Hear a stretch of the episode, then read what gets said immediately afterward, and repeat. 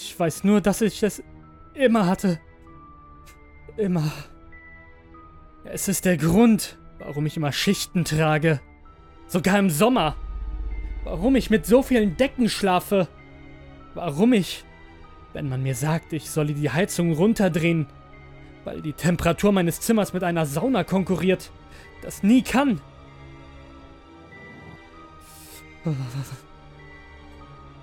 Ich. Ich habe versucht, ein Muster zu erkennen, um zu sehen, ob es einen Auslöser dafür gibt. Aber. Ich habe es bald aufgegeben. Es kommt nicht in Intervallen. Es kommt nicht an bestimmten Tagen oder Stunden. Es kommt einfach. Es spielt auch keine Rolle, was ich gerade tat. Selbst im Schlaf kam der Schüttelfrost und weckte mich auf.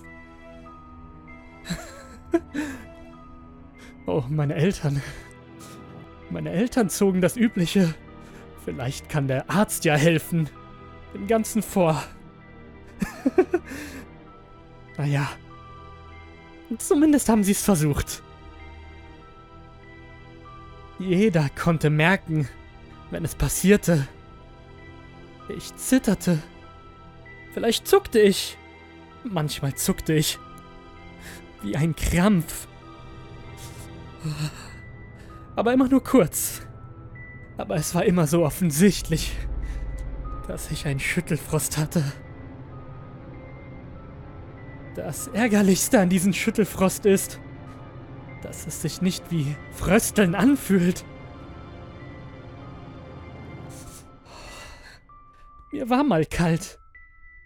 Ich hatte mal das Bedürfnis, die Arme vor meiner Brust zu verschränken und mich an allem festzuhalten, an dem Wärme vorhanden war, während die Kälte in mein Inneres einsickerte.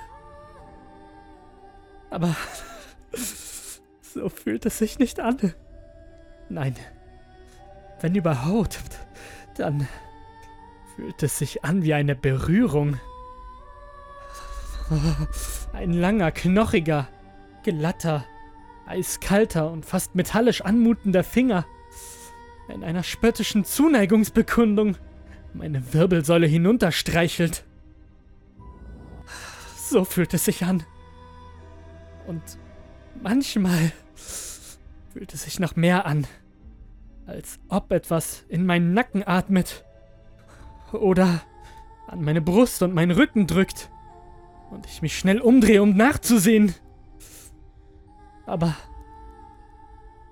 da ist nie etwas außer dem Frösteln.